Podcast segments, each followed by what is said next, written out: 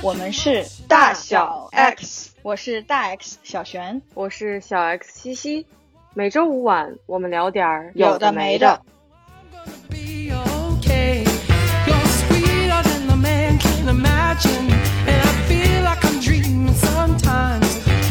早上的八点十九分，我来播报一下，时间是夜里的十二点二十。我现在两眼困顿，神情模糊。今早起床起得太早，然后没有睡够，今天一天没有午休的一个状态。其实可以从这一点开始聊，你最近都起得很早啊，我简直无法想象你现在过的生活，七点半就要出门的。我通常我很少有在九点之前起床的，目前，所以。所以，我们现在完全是不同的生活状态。你最近是工作很忙吗？因为我们在你换了新工作之后，我们还没有聊过这件事情，我还不是特别了解你最近的工作状态是什么样子的。我最近的工作状态是我每天早上七点半要出门，出门意味着我在出门以前的这半个小时，甚至一个小时的时间，我需要准备我起床、化妆、吃饭。除了这个之外啊，我还需要去。坐通勤的早高峰的一个地铁哦，对，这个可真太可怕了。对，然后甚至我发现了一个对我来说非常新奇的一个现象，是我每天早上起来七点半就将近八点的时候去坐地铁的时候，已经有很多很多人从我坐地铁的这一站出来，所以有很多人起得更早。对我有一种我观察到了另一些我可能在之前的人生里从来没有见过的人的生活状态。除了我早上起得比较早，然后通勤时间比较长以外，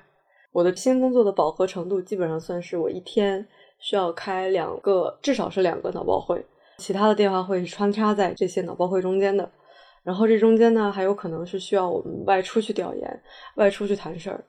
有时候会加班加到七点钟，但是平时会好一些，是五点多或六点以前会下班，但是我还要再坐一个小时的通勤的晚高峰的地铁回来。我感觉你这个上下班的点儿刚好就是卡在我以前也在以前也有坐地铁的时候，但我之前上班的状况是我不会卡在刚好最高峰的那个点儿。我以前的工作大部分都是可能至少要九十点才上班，下班也晚一些，可能六七点七八点，所以其实是错过了那个最挤最挤的那个时候。所以你刚刚描述的那种情况，其实我也很多年没有经历过了。在所有人都在地铁上的时候，你也在地铁上。我觉得这个事情是一个，你每天有很多时间花在这个上面。看你的总时长的话，可能大概工作也是八小时能搞定，在正常情况下最多九到十个小时。但是你加这个通勤的时间，好像就可怕很多。我觉得我现在心态变了啊！我是绝对不能接受一个工作让我早上七点半起来去挤地铁的，我已经回不去了。对，因为我之前没有觉得就这个事情对我身体上的消耗有这么大。我虽然在地铁上，但我的人也是静止的嘛，对吧？我不是一个我需要耗费很多脑力、体力，对吧？运动或者怎么样，但恰恰不是，我每天回来都非常精疲力尽。有一种比我锻炼什么的那种感觉，还要在我身体的表现上会更明显的一种状态。哎，你说到这个，我其实突然想到了一个，这大概是我刚工作一两年的时候，大概二零一四年、二零一五年左右的时候，我印象很深，是因为那个同事，那会儿我跟那个同事一起工作，我们都考虑换工作吧。那个时候他是北京人，所以他就讲说他家在哪个哪个区。所以他主要想找哪个哪个区的工作。我当时听那个，就是当时年轻嘛，我特别不理解这件事情。我就说，诶，换工作还选区的？难道不是选什么样的工作自己更喜欢吗？哪里有更合适的工作机会？但是他就不喜欢每天通勤很远。就你知道，我们是从一个小地方到一个大城市来工作，就觉得那工作机会是更重要的。我路上多花点时间就多花点时间。但是我现在回过头去想，哎，我觉得非常的有道理，其实是很能理解的。我们讲这个很长的通勤时间，其实是大城市不可避免存在的一种现象。然后他想要节省下来这一部分时间，我觉得是 make sense 的。这真的是随着年龄的变化，他当时可能跟我现在的年纪差不多，感觉可以理解这件事情了。因为我其他有几个同事都是在单位周边。所以他们的通勤时间都会相对比较短，可能是个二十分钟左右。是和我之前工作的那个感觉很像的。但是对于我来说，怎么说？其实它从运动量上来说，其实挺稀松的，无非就是走路嘛，换乘的走路嘛。其实也没有到一个非常急迫追赶那种状态。但我觉得可能就是因为我看到了太多人，我在想我为什么会一天下来通勤之后回到家，这个感觉比较累。我感觉我现在看不了太多人的一个状态，精神疲惫是吗？对我没有办法应付乌泱泱的一群，他们可能甚至都不用说话，但是就是频繁的、不停的有人出现在我面前的时候，我就会有点疲惫。哎，但你在一个大的城市里，这不是一个不可避免的情况吗？哪怕你不是工作，你去别的地方也是很多人吧？哎，这很神奇。就是我其实我自打开始工作以来，我从来没有在高级写字楼里工作过，也不用高级写字楼，就是人很多的写字楼，对吧？对，就大概是什么三四座、六七八座电梯，是是是是是，从来没有过。我内心是抗拒和人非常近距离。紧贴在一起那种状态的，我从心理上是抵触这种感觉的。哎，你知道吗？就是我们刚刚讲了半天这个通勤的问题，我分享一下我现在在这边的感受。就是你没有通勤，就首先我现在在家办公没有通勤，但其实即使我们我们其实下个月底要开始鼓励大家回办公室了，这是另一个话题啊。就这边已经觉得新冠过去了，开始准备回办公室。我们的团队刚好新搬了一个办公室。回去之后，我的通勤时间是走路五分钟，就在我家对面。但这是我幸运的地方啊！但是我是讲，大部分人的对这件事情的理解是，因为我们这个地方就没有那么大，就是北京是少有的。很大的面积很大的这样的一个城市，其实美国也就纽约呀、L A 啊，可能能和北京稍微比比肩，其他的城市都没有那么大的。那即使是我的同事们，像有一些他们住的很远，就是感觉，比如说他们在我们都讲在山里买了一个 house 什么的，那他们的通勤时间可能也就是开车半个小时。这已经是很远很远的，就是大家会惊讶说你怎么搬到那么远的地方去？但是我在听到这个时时长的时候，我就觉得我是经历过北京的历练的，半个小时算什么？半个小时是很近很近的距离了，这个感受还是挺不一样的。我觉得如果是在北京的话，能有半个小时以内的通勤选择，这是一个比较少见的状况了。而且今天就切实的发生在今天，今天晚上有一个朋友约我去望京吃饭。我当下就拒绝他了，太远了。对，就有一种你在跟我开玩笑吗？你知道我在哪儿吗？哎，不是以前的梗，就是虽然人都在北京谈恋爱，但是是异地恋。如果真的算上时长，如果按时长来算，就真的有一种我在聊城上班，然后你约我去济南吃饭，然后我吃完饭我还要回到聊城，这种感觉。我往下说一个事儿啊，比如说我新工作的这个感悟，我真的是这一天的工作强度是非常饱和的，就是我甚至都没有办法聊闲天儿和拿手机，比如说看看朋友圈或者刷刷微博什么的。在这些事情背后，特别神奇，就是我最近的自我观察，越是工作特别繁忙的时候。然后我反而给自己塞了其他很多别的事儿，不是生活上的，就不是说我健身多安排多长时间去健身房什么的，没有，就还是通过手机可以操作的其他的事情，比如说要跟别人协作，算是新的项目。我在这个自我观察背后，然后我就在问自己啊，我为什么要这么做？然后我就会发现，是因为我进入到现在这个新的上班的节奏以后，我发现我离开上班的节奏之后，我没有办法切换。就是比如说我在地铁上，我再回到家，我发现我没有办法调整，就还是要在那个快的节奏里，是吗？对，哎，我觉得这个可能真的和人的性格有关。首先，我听到你讲这个，我就想起来你这个对话简直似曾相识。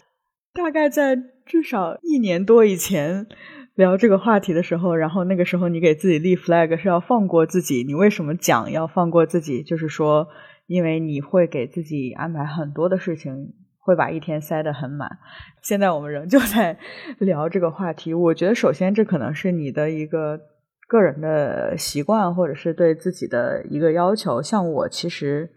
我是跟你完全不一样的。我特别的放过自己。我们以前聊过这个事情，所以在我工作很忙的时候，其实我几乎不做别的事情的。像。我之前在国内最后一段工作的时候也是很忙嘛，你知道，大概早上九十点到晚上十点、十一点这种工作强度是很正常的。那其实我在工作之外，我几乎不做任何事情，回家可能就睡觉，就刷手机，然后就睡觉了，不给自己安排任何其他的事情。但其实我觉得这也是需要一个平衡，就听上去我觉得你现在有点特别满，就是你的身体已经感觉到疲惫了。我其实最近的状态和你有一点相反的方向，就是我最近做的这个项目啊，我个人觉得工作很不饱和。也可能是不同的人擅长的事情不一样。就我觉得它是一个设计合理的项目，但是对我来说，可能我以前也有过一些相关的经验等等，我就觉得我做起来还算简单，得心应手。对对对，然后所以其实我是我每天的上班时间我是用不满的，通常都能提前结束工作。在这种情况下，本来感觉哎，这是个挺好的事儿，可以用这个时间去做一些别的事情。但是其实我最近的状态，就是工作状态并没有很好，就是有一种 under challenge 的。当你每天做的事情是低于你的能力水平的时候，有一种没有被满足，就是可能人都有这种做事情然后获得一种成就感的追求或者是欲望。然后我觉得我是没有被满足的。我每天就，尤其是最近的一两个月，我就是在等我的下一个项目，下一周就要开始了，我还是很期待的，希望它能，当然不要到你那么忙，但是比我现在做的事情要忙一些。我觉得是需要一个平衡的。我就在想，有一些就是我们以前也讨论过，有一种类型的工作是。就是到那儿之后摸摸鱼，什么看个报纸，喝个茶，然后到午饭了。午饭之后，然后再晃一晃，跟人聊聊天，然后再做点什么。一天过去了，我觉得像这种生活状态，我不知道是人的性格怎么样，还是我觉得我没有办法长时间在那样的状态里，就是我会有极大的不满足感啊，我需要做更多的工作。很神奇，在我们整个就是我现在的这个新的工作这个地方啊，整个组织来说是有可能百分之六十五到七十的一个比例，那些人是你刚才说的那个状态啊，真的啊，坐在我对面的那个人，他甚至没有五分钟可以坐在椅子上好好的坐着工作，一直在晃是吗？他在我这里的昵称叫 Running Man，就是经常会出现在各个角落，但不会坐在座位上。但你说他做做事吗？他没有。他可能在摆弄花草，他可能甚至是在找人聊天儿，甚至是在活动筋骨。Anyway，反正就是各种各样的活动，他就是不工作，就也蛮神奇的。怎么说呢？一个组织里面一定会有这样的部门，他们的业务确实是没有忙到这个程度。他的工作可能，比如说一周就那么一件大事儿，然后他处理完了就结束了嘛。这儿我还想说啊，我一方面想补充，就是因为我刚刚说脑报会这个事情，我。最近意识到，我们开的很多脑报会，其实中间会穿插一些大家有可能扯远了的事儿。我不知道我这个点对不对，但是我想放在这儿讨论一下。就是我有时候会觉得，在脑报的时候，大家开始只专注于细节或聊一些有的没的，我就会觉得是在浪费大家时间。我不知道别人怎么想。我一方面当然可以理解你的想法，你肯定希望说我们我们在一起开会，那我们讨论的内容都是和这个会议相关的。我个人的感受是啊，如果我们是在讨论一个具体问题的会上，我也是很追求效率的。跟这个问题无关的，那找别的时间去聊。我们比如说我们有这三十分钟的时间讨论这个问题，我们就尽量解决问题。但是其实脑爆会对我来说有点不一样。因为脑报会它其实是鼓励发散思维，鼓励你想说什么就说什么，以试图通过每个人说的话给大家带来新的启发，这样能有新的想法出现。所以我觉得在脑报会上，其实给空间，我觉得是重要的。当然不能聊那种生活鸡毛蒜皮，跟我们的业务或者什么完全不相关的。但是我觉得脑报会一个很，或者说脑报这件事情的本质。他本身很需要有这种空间，就是不管对方说什么，先不去否定他，或者是不去打击对方，就是说，哎，你你这个不行。这是我也是最近这几年学到的吧，在脑报的时候，就是先先说好，你这个想法很棒，因为脑爆会并不是一个落地的制定方案的一个会，所以其实有很多想法是不能实现的。但是珍贵的是这些想法能被讲出来，以给其他人启发。这也是我学到的，就是我很能理解你的这个心态，因为我在工作当中也是特别追求效率的。我就想说，你说这些不着边的干嘛呢？但是我也是学到说，在这样的状态下，你要去鼓励每个人去勇敢的发言，并且不会受到否定，这样才会有不不停的有新的想法出来。我觉得这个是非常具体的对于脑爆会这件事情的设定。但是其他的会讨论具体业务、具体问题的会，我会很注意说大家都在聊什么，把人的讨论方向拉回来。顺着刚刚这个点往下聊，就是因为我们刚刚一直在说工作的忙碌，工作的忙碌会影响你对于工作的认识吗？我们来对比一下现在和之前工作的忙碌程度，以及在工作中的获得感，工作当中获得的其他的一些对你自己的精神补给吧。我觉得这里面可能有几个点，我通过我自身的经历来看啊，第一个就是所谓的这个工作给你的满足感，可能和时长没有直接关系，就是时间长也可以有满足感，时间短也可以有。我觉得重要的是性价比，就是说我投入了多少时间，我是否能获得相应的回报。就比如说我现在这个工作状态，我每天可能花四五个小时工作，那我知道我不可能获得一个九十个小时的。回报对吧？我觉得这个肯定心里是清楚的。但是如果我是每天花了十个小时在工作上，但只能得到一个五个小时类似这样的回报或者是满足感的话，那我觉得可能是会影响我的体验的。所以这是第一点，我觉得是这个投入产出比，你投入多少时间，或者说你的忙碌程度和它最后的产出是不是一个平衡的比例，这是第一个决定。我能否获得一个比较平衡的满足感的要素？第二个，我觉得是它有一个边界在这里。这个边界是指你的身体是否还在一个舒适的状态。就像其实我也是经历过那种，我工作完一天，因为时间太长，强度很大，然后身体特别疲惫。我觉得那个状态，即使我获得很大的回报，或者是很强的由工作成就带来的那种满足感。我仍旧觉得不行，就是它不是长久之计。我觉得它仍旧需要在一个范围内，就是让我的身体仍旧觉得说我可以适应这件事情。我没有觉得我工作了一天之后我就累的什么都不想做了，或者精疲力尽马上睡着的那种状态。我觉得是没有办法做太久的。对我来说，它需要在那个可以控制的范围以内，我才能。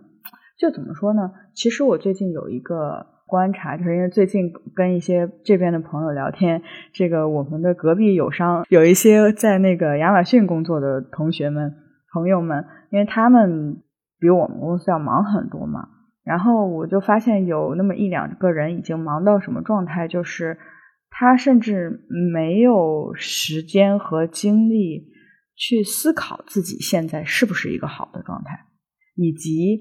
有没有机会去调整自己的这个状态？就是他每天已经为了完成每天的任务，已经非常疲惫了，没办法抽一点时间出来说，我能不能换一个组工作，或者是我怎么能调整一下我现在的工作的分配啊等等。就是他甚至都没有时间处理这个。如果是从这个方面去想的话，他可能有机会去让自己。的这个投入产出比高一些，或者是不让自己那么疲惫，但他已经没有精力做这件事情了。所以我觉得那个边界是很重要的，对我来说。如果我在工作中遇到了一个我的身体已经不能，就是我没有任何多余的精力的时候，我觉得这可能是对我来说是不成立的。我必须强行的把它暂停，或者是去扭转一个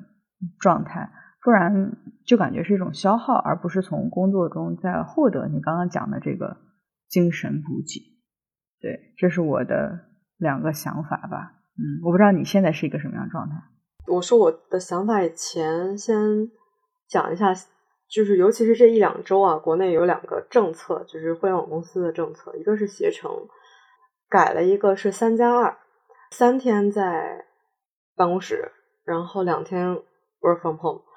是微信吗？还是哪个公司？然后他们变成了十六五早上十点，然后下午六点上五天。他们也开始回到了一个用正常的工作时长。我不记得是不是咱俩讨论过工作的无意义，就是我们可能要放在具体的特定的情境下去讨论工作，比如说有些时长的无意义，耗费的那个时长的无意义。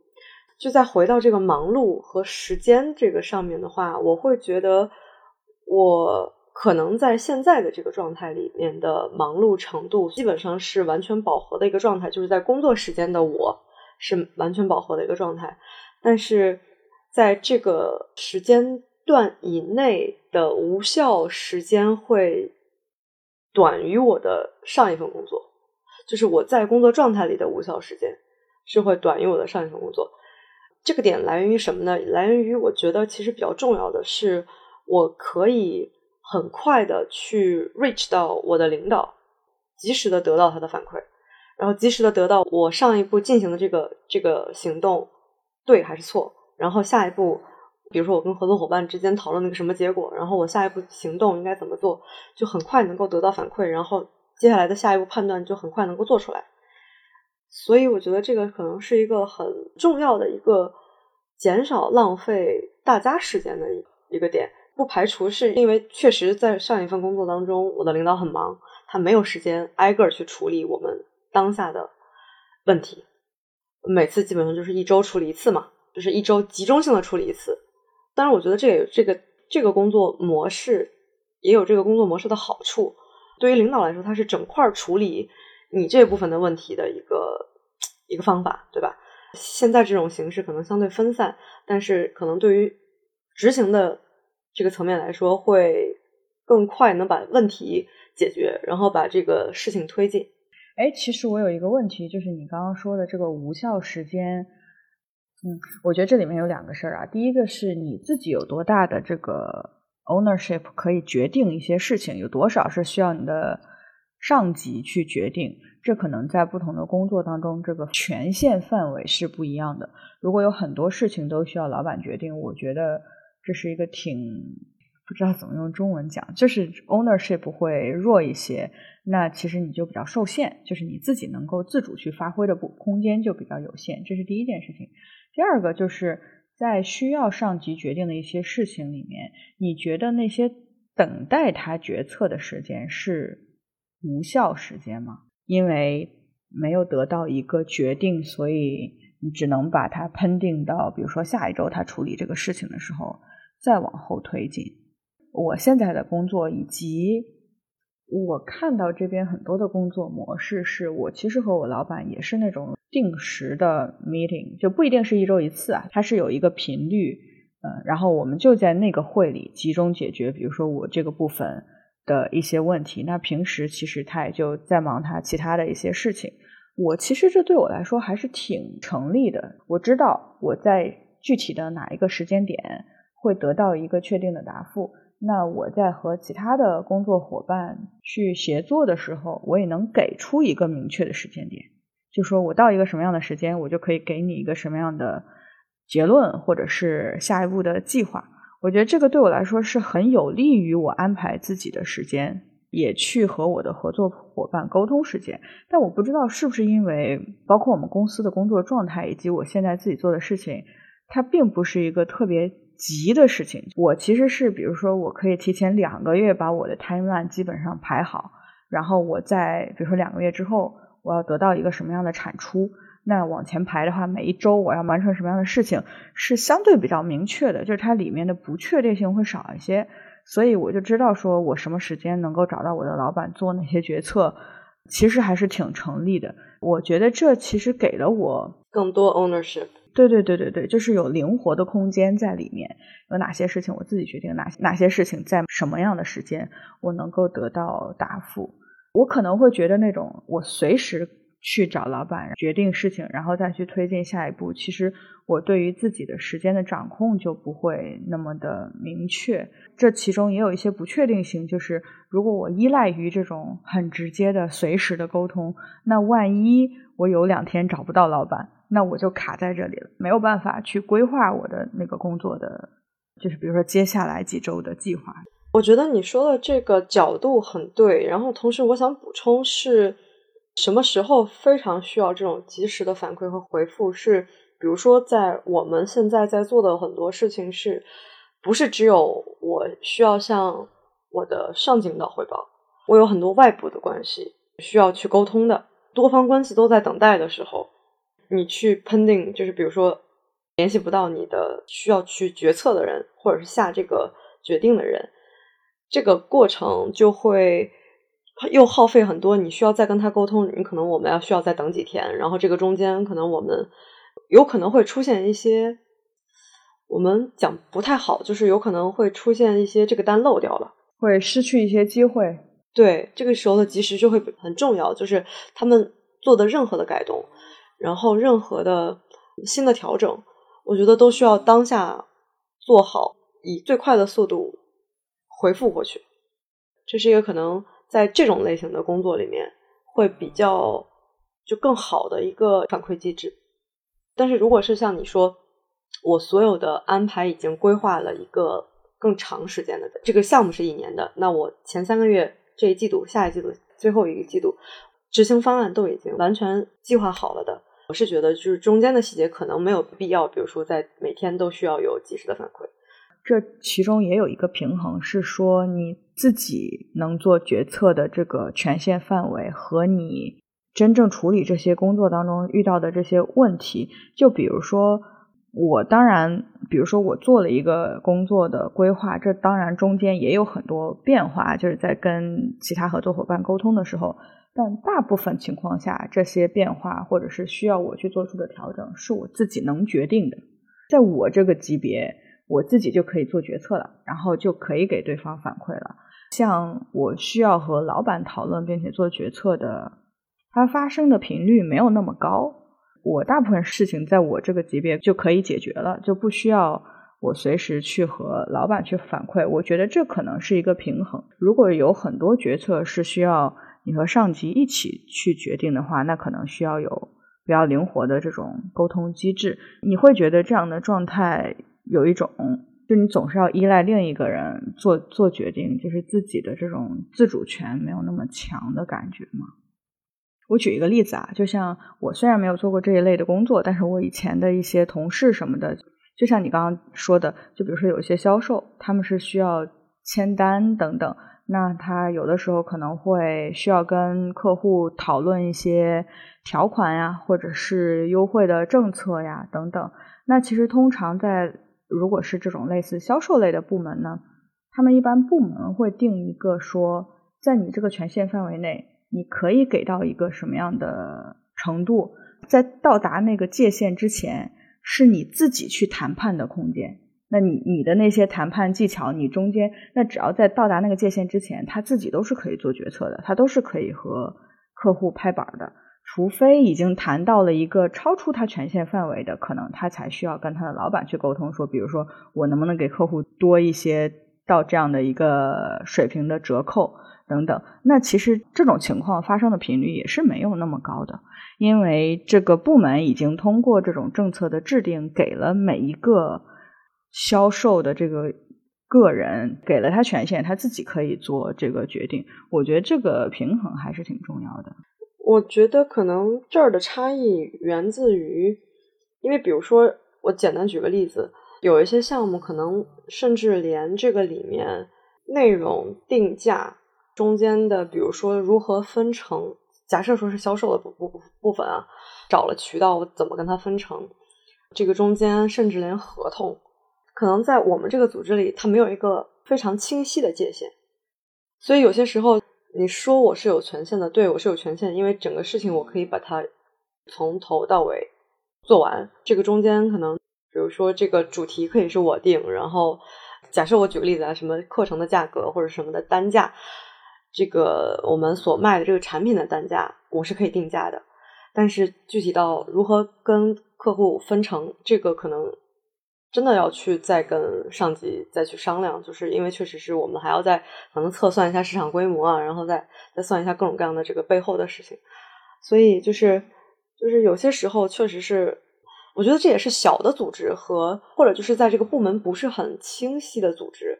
和就像比如说，其实我之前。在做乙方的时候，有跟这种部门特别清晰的甲方合作过的，他们会一旦到比如说有财务流程的时候，直接就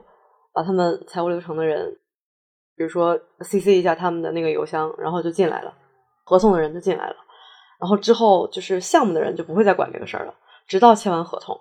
这样其实很清晰，因为相当于各干各专业的人在干专业的事儿。但我觉得就是比如说像创业公司。像我们比如说团队比较小的时候，确实是难以做到这样的感觉，所以我也不知道，就是这种时候，可能大家真的是可能工作在一起，然后确实是需要有一个比较快的一个反馈的机制，可能会好一些。其实你刚刚讲这个，让我想起来，我之前在创业公司的时候，其实有一点这个状态，就是我们这个部门就那么几个人，所以每个人需要负责的事情特别多。但我觉得这也是一种管理的艺术吧，可以这么说。上级愿意给多大的权限给你，其实是当时我们比如说和客户谈的一些具体的业务还是挺大的。就比如说，如果要做，那就是一个很大的一单，或者是有一个蛮重要的一个业务范围。但是因为我们是在一个创业阶段，那基本上老板的心态就是你们就去拼，如果最后我们真做不了，那再说。但是我们先去开拓这个市场，然后你能拿到的就尽量先去拿到。我们也是，当时我们老板有有一个著名的一句话，叫我们叫边开飞机边修引擎。我们自己其实也不是很清楚我的，比如说我的这个 capability 到底是在什么样的地方。我们是需要有外面的这些资源进来。然后才能去激发我们自己内部去创造出更多的东西，比如开发出更多的产品，或者是实现技术上的某一种精度等等。所以它是需要我们去，虽然我们不知道现在是不是能很确定这事儿做不做得了，但是你先去谈，然后我们拿回来尽量去做。如果不行，那是下一步再说。所以这个状态还是挺，就我觉得这是当时我们老板的一种。管理方法吧，因为如果他真的是都去过问，先去帮忙评估说这事儿行不行的话，那他其实也管不过来。我们跑的线也挺多的，嗯，所以就是在那个小的组织里，所以开放的权限还是挺重要的，不然这个老板会很累哎，因为很多事情都需要他做决策的话，他其实跟不过来下面的这些人都具体谈了哪些细节，他总是会有遗漏的。当然，这个也是需要老板和。员工一起去探索的这样的一个过程，也需要去形成一种信任，就是说他愿意把这些决策的环节放到你这个地方，而不是留在他自己那里。啊，我觉得这个也是需要一些时间的。我觉得我很同意你说你的之前的这个在创业团队里面，可能作为创始人，或者是说他是给了赋予了一些权利。给到真正实际在做某一件事情的人，在那个岗位上的人才知道这个岗位上真正在发生什么事情嘛？可以补充一下我现在的心态。我觉得我现在的心态是因为我刚刚进入到这个环境，所以有些时候我怕我很多话，要么是没说到位，要么是说过了，所以需要有一个监督的人。就如果我在这个组织里待的时间比较久的话，可能会好一些。是是是。这一点我完全理解，因为我现在是每四个月换一个 team，每四个月换一个团队，所以我每四个月要经历一遍这个过程。就是因为我有很多背景信息我都不知道，我其实甚至在比如说每一次刚开始的那两三周里，我甚至都没法说话，没法表达自己的观点，因为我知道的太少了，是全新的团队，所以很多时候是需要老板帮我去 back up，就是他来。去分享他的一些知道的更多的信息，需要一些时间去，这叫什么 on board。然后你去获得了那些足够的信息之后，你就有底气发表自己的观点了。我确实理解这件事情，这也是为什么我现在有一点厌倦了我这个每四个月换一个组的状态。我很希望能够去做一个长期一点的工作，这样其实是有你至少从这些你了解到的信息以及你对于。历史背景的了解等等这些方面是可以有积累的，而不是总是去换一个新的。然后刚刚说到，其实我又突然想起来，我前一段时间我有一个同事说过的话，就是是别的组的，然后他刚好是他的直接的那个老板离职了，所以他是跟他的。Skip manager 上级的上级直接汇报，他的责任范围就很大，不可能顾到他这自己的一个小的方面。他就说他现在在很多的会里面就感觉自己很受制，要么我需要一个新的老板快点来在会议里面 back up 我，要么我自己需要一个 promotion，我自己需要获得晋升，这样我在这些会议里才有话语权。就现在就属于我虽然知道所有的事情，但是我的权限不够大。或者说我能做的决策不够多，那我在会议当中说出的话，大家买账的这个程度其实也不一样。就比如说，别人知道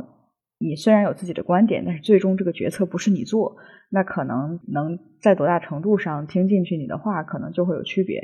然后，所以他就卡在一个蛮尴尬的一个状态。所以，就还是一个，就是你要处理的这个事情的范围和你的决策权限的一个，它需要匹配，可能才能比较容易推进事情。我觉得我们这一期其实聊下来，有点像是我们在总结。可能对于你，虽然一直在微软，就是一直在现在这个公司的，虽然就是大的公司没有变，但是可能工作的